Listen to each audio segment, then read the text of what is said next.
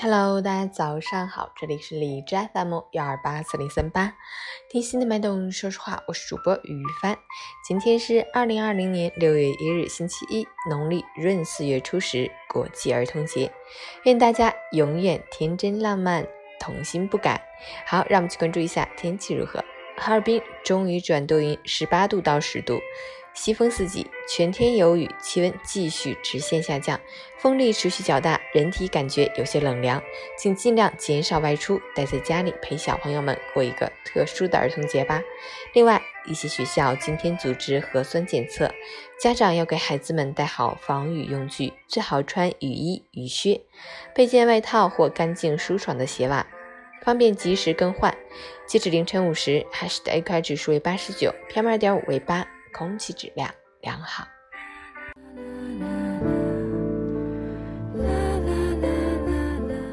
美文分享：一个人事业上再大的成功，也弥补不了教育子女失败的缺憾。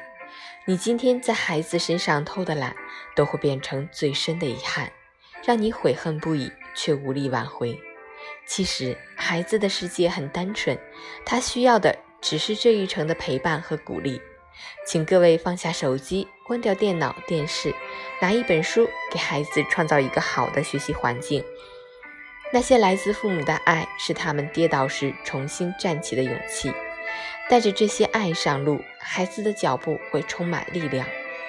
所谓教育，就像是陪一个人经历一场与困难挑战的旅程。这个时候，家长和孩子的关系就是战友，为了同一个目标。肩并肩一起努力，在孩子成长的路上，陪伴是最好的教育。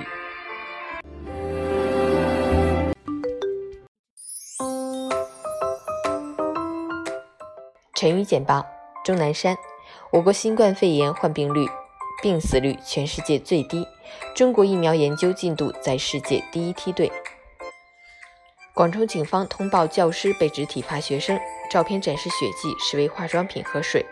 律师称或涉嫌诽谤、寻衅滋事罪。今年影视企业已注销逾八千家，滴滴、小米、字节跳动入局。河南省今年全面取消义务教育特长生招生，实施公办、民办学校同招政策。CBA 北京北控男篮官方宣布，为了缓解俱乐部的压力，全队成员集体主动降薪。中国中学生烟草调查结果发布，初中生吸电子烟比例显著上升，高中学生吸烟率远高于初中学生，职业学校控烟情况更是不容乐观。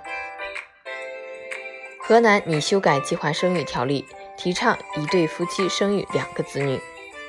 外卖新战场，趣头条、爱奇艺、顺丰纷纷杀入企业团餐。南京试点放宽商业外摆管制，将新增一千四百一十个外摆摊点，持续到国庆长假。白岩松凭西安扫灰称重考核环卫工，典型的形式主义。多伦多市爆发千人游行示威，反对针对黑人的种族主义，数千名抗议者手举“我们重要，黑人命也是命”等标语，在多伦多警局总部前游行示威。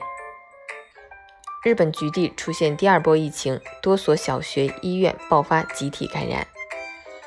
巴西新冠疫情失守，确诊人数跃居全球第二。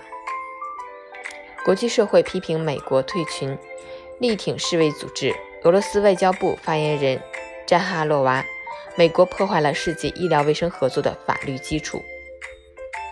冲突升级，华盛顿国民警卫队出动保护白宫。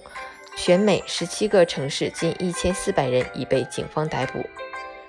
陈宇，不管现状如何糟糕，趁年轻要多多努力，努力读书，努力变美，努力赚钱，变优秀是摆脱现状的最佳途径。早安，虽然今天阴雨连连，但也希望你拥有一份好心情。祝大朋友们和小朋友们六一快乐！